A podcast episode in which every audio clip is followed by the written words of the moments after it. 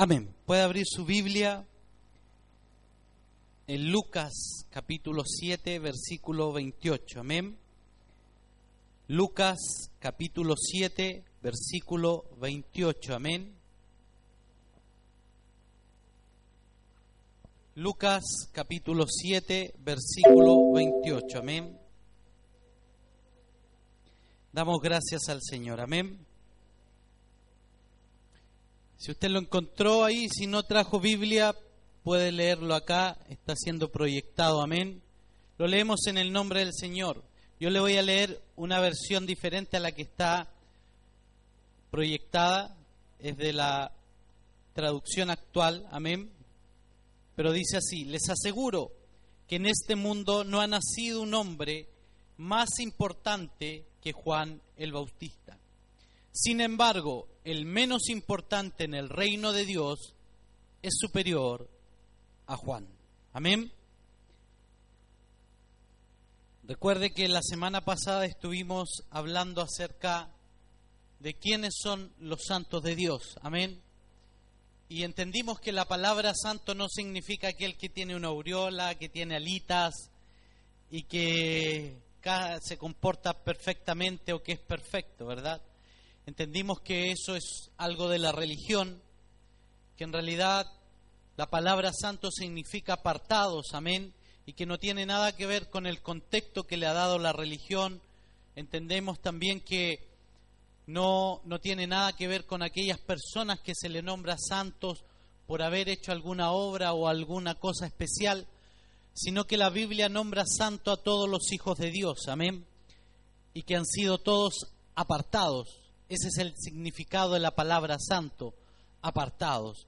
Y hoy vamos a ver el segundo tema de esta serie y tiene por título El llamado de ser santos. Amén. Y debemos entender que Dios nos predestinó, llamó y salvó con un propósito. Que a lo mejor muchos de nosotros hoy no comprende la real dimensión de lo que es ser santo y que no está del todo comprendido aún por el pueblo de Dios y por los hijos de Dios, aún menos por aquellos que no se han relacionado con Dios. Y el Evangelio de Lucas nos habla de esto. Juan decía, les aseguro que en este mundo no ha nacido un hombre más importante que Juan el Bautista. Sin embargo, el menos importante en el reino de Dios es superior a Juan. ¿Qué estaba diciendo Jesús? Que nadie nacido de padres mortales es mayor que Juan, ¿verdad? Ningún ser humano llegó a ser mayor que Juan en el desarrollo de la vida espiritual que Juan llegó a tener. Pero agrega que los que han renacido del Espíritu, los que han sido engendrados por el Padre Celestial, son mayores que Juan el Bautista. Primera de Pedro 1.23 dice, por cuanto habéis nacido de nuevo, no de un Padre mortal, sino de uno inmortal, mediante la palabra de Dios viva y permanente. ¿Qué está diciendo Pedro? Que el día que usted aceptó a Jesús, el día que usted entregó su vida a Cristo, el día que usted dijo, Señor, ya no puedo más con esta vida que tengo, y realmente no hay nada que pueda llenar estos vacíos. Lo busqué en la droga, lo busqué en el alcohol, lo busqué en los juegos, lo busqué en diferentes cosas, pero nada pudo satisfacer ese vacío que tenía. Entonces, por lo tanto, hoy entrego mi vida a ti y te reconozco como mi Señor y Salvador. Ese día que usted hizo esa oración, ese día que usted hizo esa confesión de sus labios, usted renació de nuevo espiritualmente porque físicamente usted no estaba muerto, pero espiritualmente usted estaba muerto. Por eso es que las cosas de Dios a cada uno de nosotros antes de llegar de esta manera al Señor nos parecían locura. Nos parecían una verdadera locura, ¿verdad? A mí me pasó, y a usted le tiene que haber pasado, ¿no? Cuando se colocaban los hermanos ahí en filita, en el punto frente a su casa, ¿verdad? Y llegaban como a las 10 de la mañana con los charangos, ¿verdad? ¿verdad? ¿ah?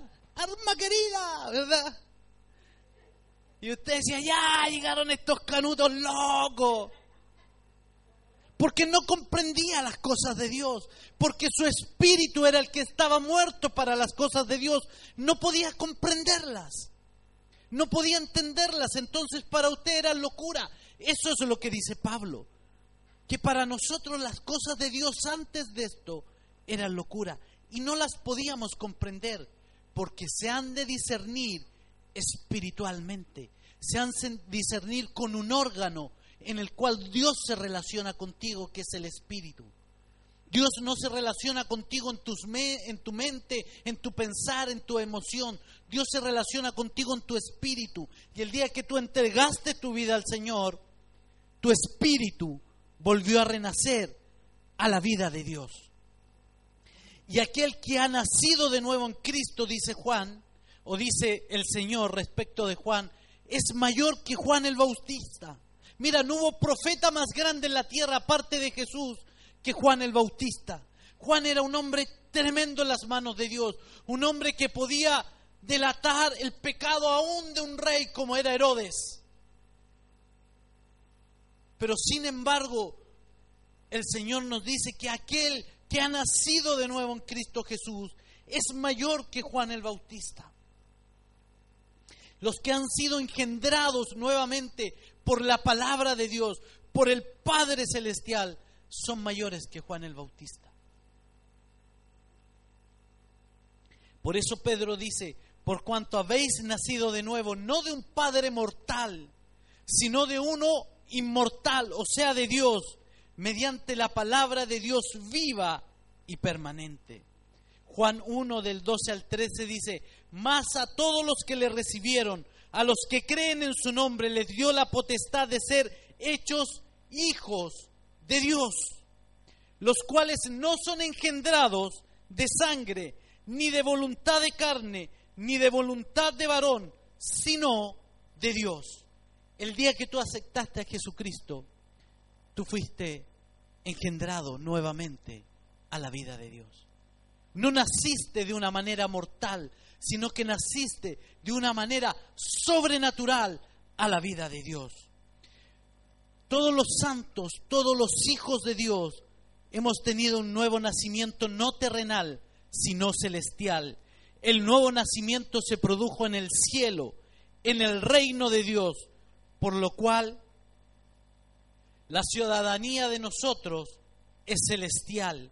El más pequeño ciudadano del reino de los cielos es mayor que Juan el Bautista.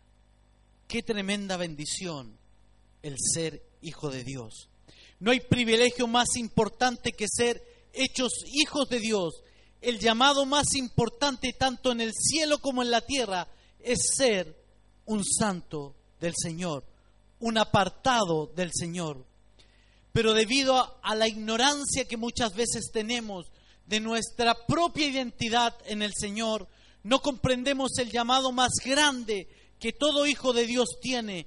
Me refiero al llamado de ser santo, de ser apartado por Dios. Porque el día que tú entregaste tu vida a Cristo, Dios te apartó, Dios te trasladó de un reino de tinieblas a un reino de luz. Dios te sacó del reino de Satanás y te trajo al reino del Señor. el apóstol Pablo oraba para que la iglesia y para que cada hijo de Dios pudiera entender esta gran verdad. Efesios 1 del 18 al 19 dice que Él ilumine sus corazones para que ustedes puedan valorar la esperanza a la que han sido llamados. Los tesoros de la gloria que encierran su herencia entre los santos y la extraordinaria grandeza del poder que obra en cada uno de nosotros, los creyentes. Me gustaría que usted pudiera centrarse en esto último, que Pablo oraba a Dios para decir, la extraordinaria grandeza del poder con el que Él obra en nosotros, los creyentes. La extraordinaria grandeza del poder que obra en ti y que obra en mí y que viene de parte del Señor. A todos los santos se les dio o se les ha dado la tremenda bendición de ser conformados a la imagen y semejanza de nuestro Señor Jesucristo. Esto no solo significa la conformación del carácter interior, las actitudes y la fe, sino también volvernos como nuestro Señor en todo nuestro comportamiento e interacciones con aquellos que están a nuestro alrededor. Esto incluye el hecho de que todos los santos han sido capacitados y autorizados por el Espíritu Santo para operar en poder y milagros, para manifestar la gracia y el reino de Dios en la tierra. Entonces, por esto es que nosotros debemos entender el propósito de Dios para nosotros los santos, el propósito de Dios para cada hijo de Él. Entonces la pregunta clave es, no es por qué Dios te llamó, te predestinó y te salvó. Lo correcto es para qué nos predestinó, nos llamó y nos salvó. ¿Para qué? ¿Para qué Dios te salvó? ¿Para qué Dios te llamó? ¿Para qué Dios te predestinó? Esa es la pregunta clave que debe estar en nuestras vidas. ¿Para qué? ¿Para qué estoy en las cosas de Dios? ¿Para qué Dios me llamó? ¿Por qué Dios me trajo a su reino? Hay algo más sublime de parte de Dios que salvarnos de la condenación y del castigo eterno, que lavarnos de nuestro pecado. Aunque todo eso es maravilloso, aunque todo eso es tremendamente beneficioso y damos gracias a Dios para eso, pero Dios no solamente te llamó, te predestinó y te salvó de la condenación eterna, no solamente lavó tus pecados, sino que hay algo más sublime, hay algo más grande por lo cual Dios te ha predestinado para ser llamado su hijo. El propósito de Dios es algo más grande en tu vida. En el libro de Romanos nos señala este propósito. Romanos 8 del 28 al 29 dice, y sabemos que a los que aman a Dios, todas las cosas les ayudan a bien.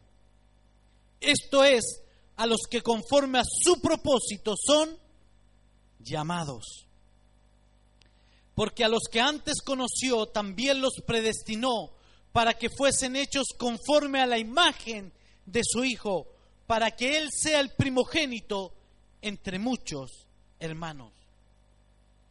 Aquí Pablo está nombrando la razón y dice, por el cual nos hizo conforme a su propósito.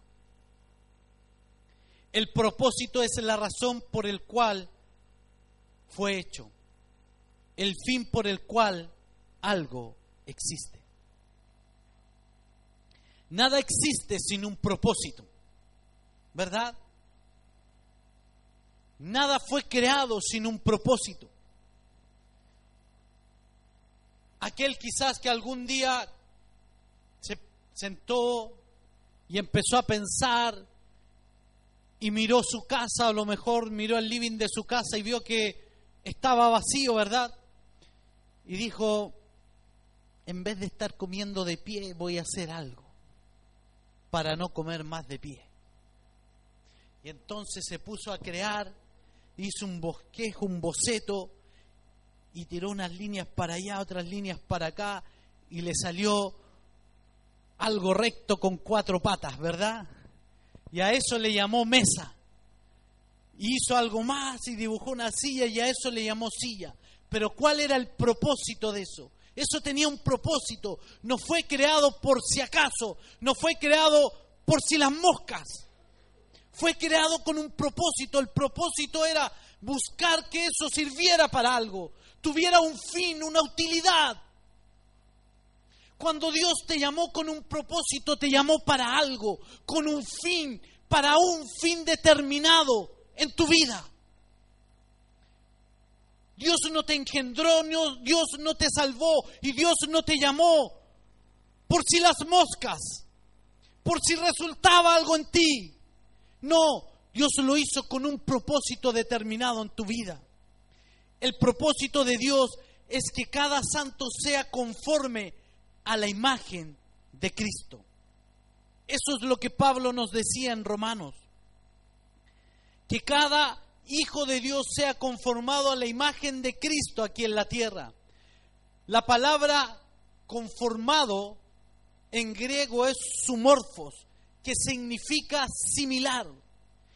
Y la palabra imagen es eikon, que significa semejante o parecido en la manera de operar.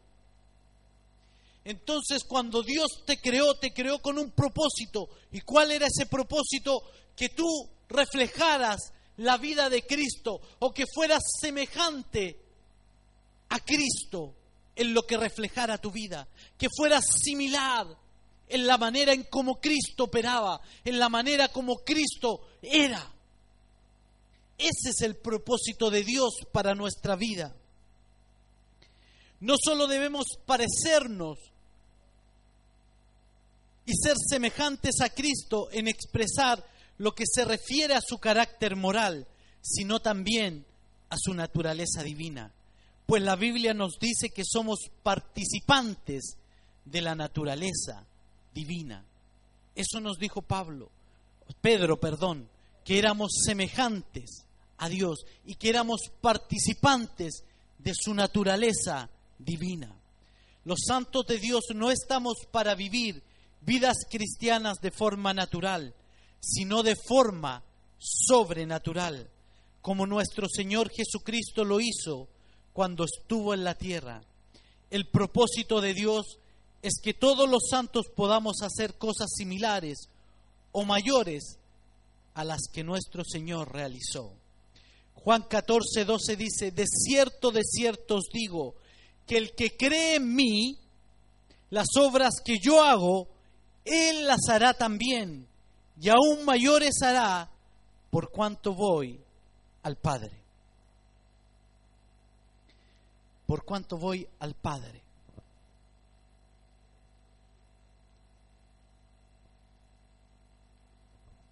Entonces las cosas que Jesucristo hizo, Él dice que nosotros también las podemos hacer.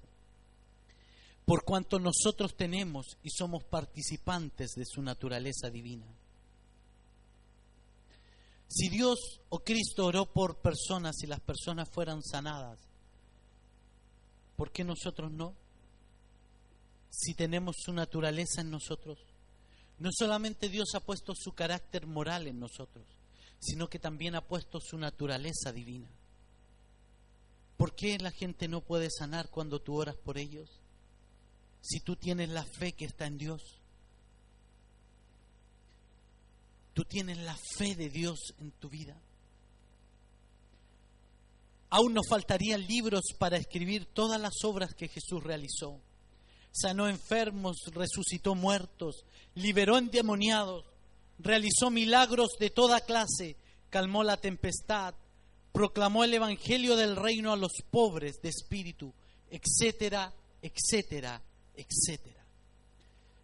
Pero en nosotros hay esa naturaleza divina de Dios. La Biblia dice que aún faltarían libros y libros y libros para poder decir todas las obras que Cristo realizó aquí en la tierra para que pudieran haber sido escritas. Sin embargo, el Señor dice, el que cree en mí, las obras que yo hice, y aún mayores, ellos harán. El que cree en el Señor, el principio parte en creer.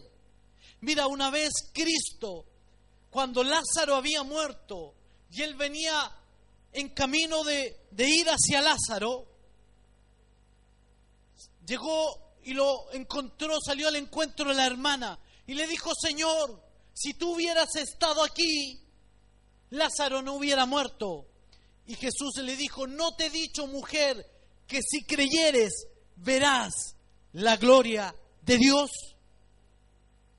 El principio parte por creer, creer quién eres en Cristo, creer lo que el Señor ha hecho en tu vida, creer lo que Dios ha transformado en tu vida y creer lo que Dios ha depositado en tu vida. Porque dice el Señor, para el que cree todo es posible. Para el que cree todo es posible. Mira, siempre cuento esto porque a mí me asombraba. Recuerdo cuando el apóstol tuvo que salir a abrir obras a Bolivia y Perú. Y de Perú estuvo ahí y se fue a Bolivia. Y dice que cuando partió el avión, él tenía solamente dos días para evangelizar y abrir una obra en Bolivia, porque de vuelta tenía que regresar. Tenía los pasajes sacados así. Y él cuando parte el avión de Perú a Bolivia, había una lluvia impresionante en Bolivia, torrentosa, así, con, como decimos en buen chileno, con escándalo, ¿verdad? Con escándalo. O sea, usted no podía ver, era una lluvia torrencial. Y el, el piloto dice, bueno, les pido que ustedes abrochen sus cinturones porque está lloviendo torrencialmente y corre un viento de más de 80, de más de 80 nudos. Así que afirmen sus cinturones porque quizás el aterrizaje será un poco movido. Y el apóstol dijo, tengo solamente dos días. Si llueve, hoy voy a perder un día. Y si sigue lloviendo, no voy a poder evangelizar. Y él vino y le habló al clima. Y oró y dijo, Señor, en el nombre de Jesús, yo declaro que cuando yo ponga mi pie en la losa del avión, la lluvia cesará inmediatamente.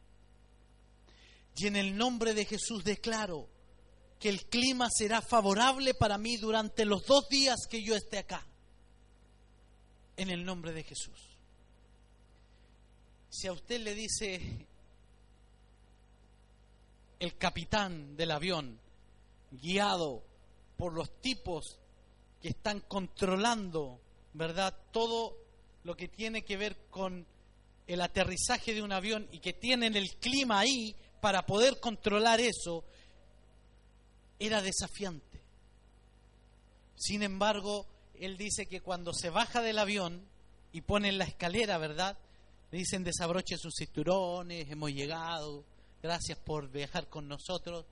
Él viene, toma su maleta, ¿verdad? Personal, ahí chiquitita que llevaba, y la zafata le ofrece un como un tipo impermeable para bajar, ¿verdad?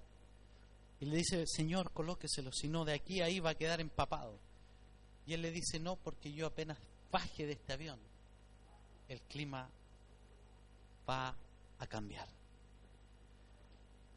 Era desafiante, dice que él puso un pie en la escalera y era una cortina de agua. Era como ver una catarata. Y él dijo, Señor, tú me vas a respaldar. Y bajó y apenas puso sus dos pies en la losa, la lluvia cesó de una manera impresionante. Dice que fue igual como cuando usted apaga la luz o prende la luz. Así fue. Desapareció la lluvia. Y a la media hora salió un sol tremendo, esplendoroso los dos días no llovió, hubo un clima precioso, 28, 29 grados, él pudo evangelizar y pudo abrir la obra del Señor. ¿Entiendes? Lo que hay en ti, lo que hay en mí, no es por nosotros, es lo que está en nosotros, es la vida de Dios que está en nosotros. Por eso es que nosotros debemos entender este principio. Para el que cree, dijo el Señor, Tú debes creer que eres una nueva criatura en Dios y tienes que creer lo que Dios ha depositado en tu vida.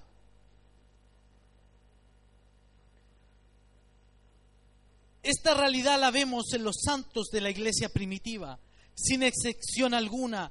Todos en el Nuevo Testamento hacían lo mismo. Eran hombres llenos de fe, activos en la obra, evangelizaban poderosamente con señales y milagros.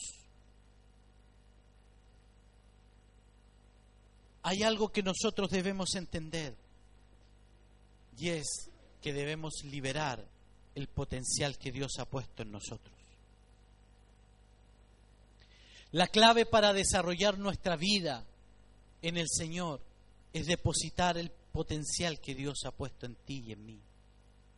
Mira, es evidente que cada fabricante crea un producto para satisfacer un propósito específico y que cada producto está diseñado con el potencial para cumplir dicho propósito. En esencia, el potencial de un producto se encuentra determinado por su propósito. Esto es una realidad para todo aquello que Dios creó, incluyéndote a ti y a mí. En la vida de cada uno de nosotros Dios puso un potencial determinado por el propósito por el cual fuimos predestinados, llamados y salvados. Por ejemplo, el propósito de una semilla es producir un árbol por lo cual, por diseño de Dios, posee el potencial para cumplir ese propósito. Si usted toma una semilla de durazno y usted la planta, esa semilla tiene un propósito y lleva un potencial. El propósito es crecer como un árbol el potencial que hay en esa semilla es un árbol, un árbol, un árbol que va a dar frutos. Pero ¿qué pasa si la semilla no cae a tierra, no se riega y no es germinada? Se muere, nunca va a llegar a desarrollar ese potencial que tiene aunque dentro de ella hay un potencial que es un árbol, nunca va a poder desarrollar ese potencial, nunca va a poder desarrollar ese potencial que hay en la semilla, si no llega a tierra, no es regada y no se germina. Eso es lo que nosotros debemos desarrollar en nuestra vida el potencial que Dios puso dentro de ti y dentro de mí.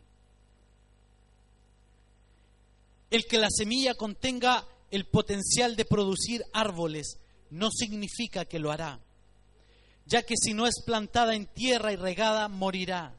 La muerte de la semilla representa la muerte de un árbol.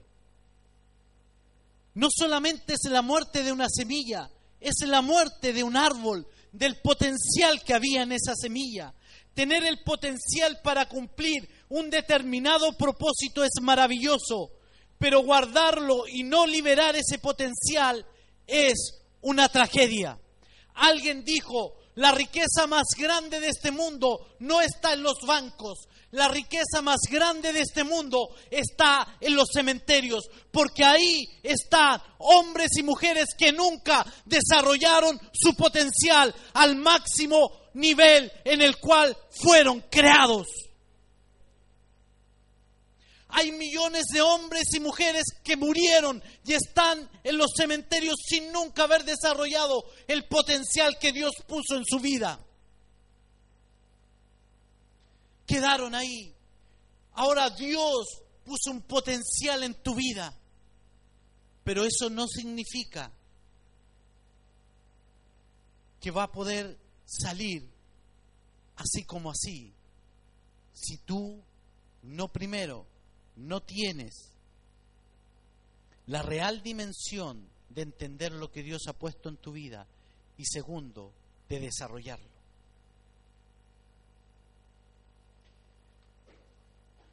Es una tragedia ver que millones y millones de personas se van a la tumba sin desarrollar el potencial de Dios en su vida.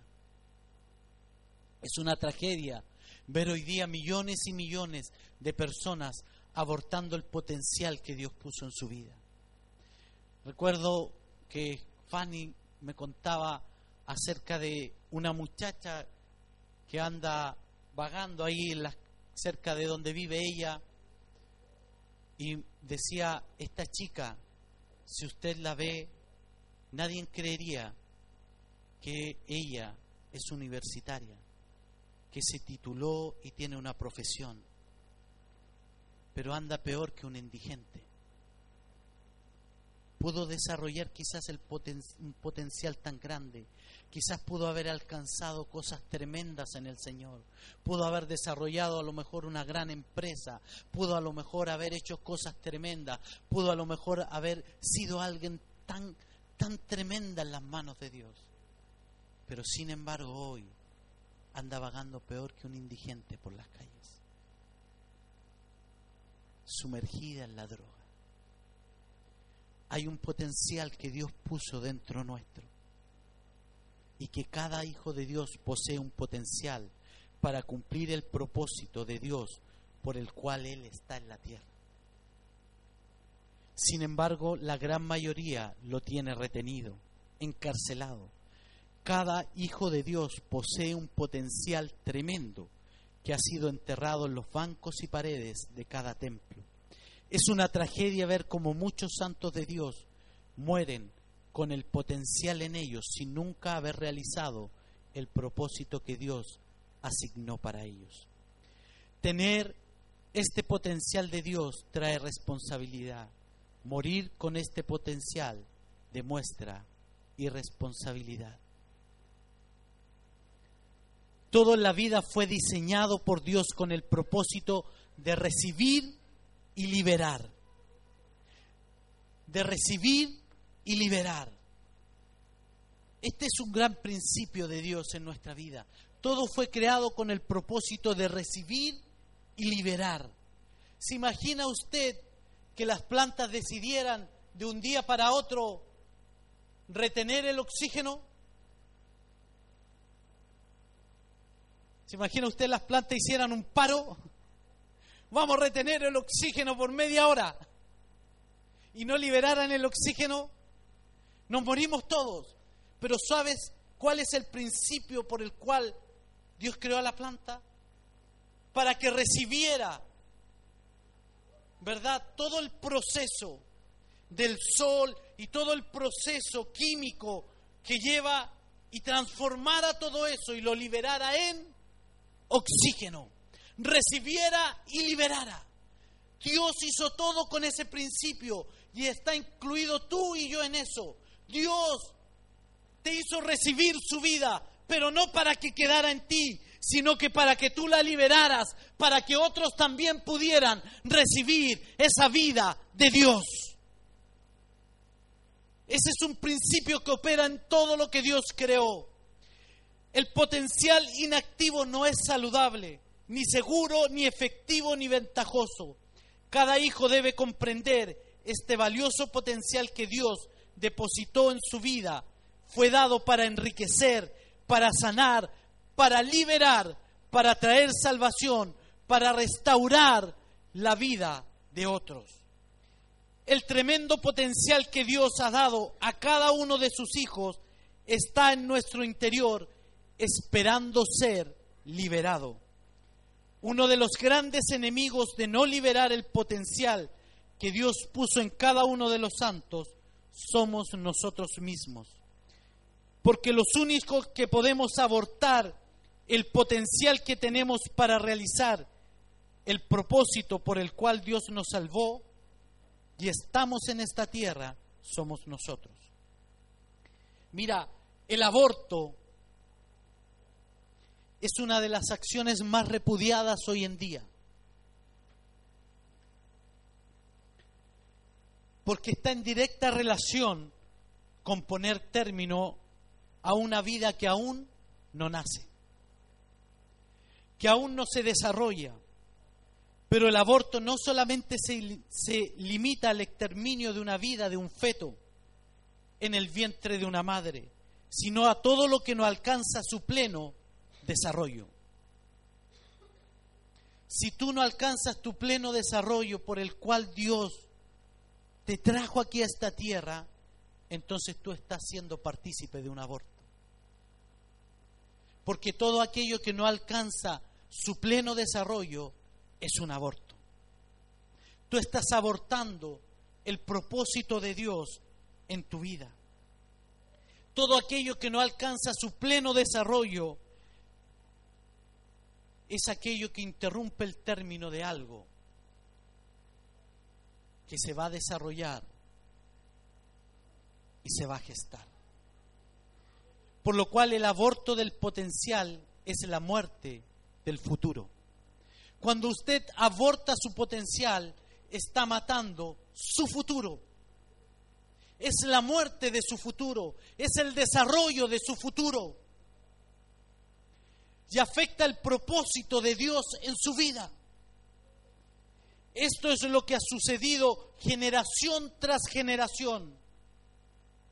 Cuando Adán quebrantó el propósito que el Señor le asignó, abortó la semilla de su potencial que le permitía llegar a hacer todo aquello que Dios había planeado que él fuera. Y millones de hijos del Señor no han llegado a alcanzar la gloria del Creador en sus vidas. La palabra, la palabra gloria significa la verdadera naturaleza o la esencia completa de algo. La gloria de Dios es la esencia completa de algo. En otras palabras, no alcanzar la gloria de Dios quiere decir vivir bajo su verdadero potencial. Cuando usted no alcanza a desarrollar la vida de Dios en usted, el potencial de Dios en usted, la gloria de Dios en usted, usted está viviendo bajo el potencial que Dios tiene asignado para su vida bajo el verdadero potencial que Dios tiene asignado para su vida. El gran problema de cada hijo de Dios es no saber ni entender el potencial que tienen. El salmista declara esta realidad. Salmos 82 del 5 al 7 dice lo siguiente, no saben, no entienden, andan en tinieblas. Tiemblan todos los cimientos de la tierra. Yo dije, vosotros sois dioses y todos vosotros hijos del Altísimo. Pero como hombres moriréis y como cualquiera de los príncipes caeréis. Mira lo que dice el salmista. No saben, no entienden, andan en tinieblas. Muchos de nosotros no sabemos ni entendemos lo que realmente somos en el Señor. Somos hijos de Dios, hemos sido engendrados por Él, tenemos su simiente en nosotros, tenemos su gen en nosotros, pero sin embargo muchas veces ignoramos esto. Debemos ser conscientes del tremendo potencial que Dios puso dentro de cada santo.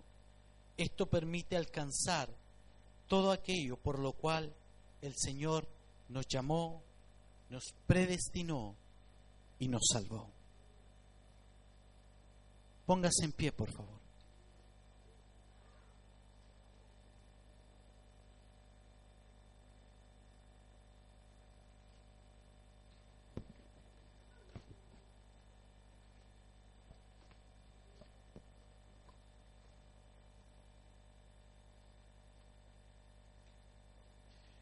Cada uno de nosotros hemos sido predestinados, llamados y salvados con un propósito. En ti y en mí hay un potencial tremendo. Pero muchas veces ese potencial ha sido abortado. Dios quiere que tú puedas desarrollar el potencial que Dios puso en ti y que puedas alcanzar el propósito por el cual Dios te ha llamado y que puedas alcanzar el propósito en todas las áreas de tu vida, en todas y cada las, una de las áreas de tu vida. Yo no sé si quizás muchos de nosotros hemos desarrollado hemos desarrollado nuestra vida por debajo de ese potencial.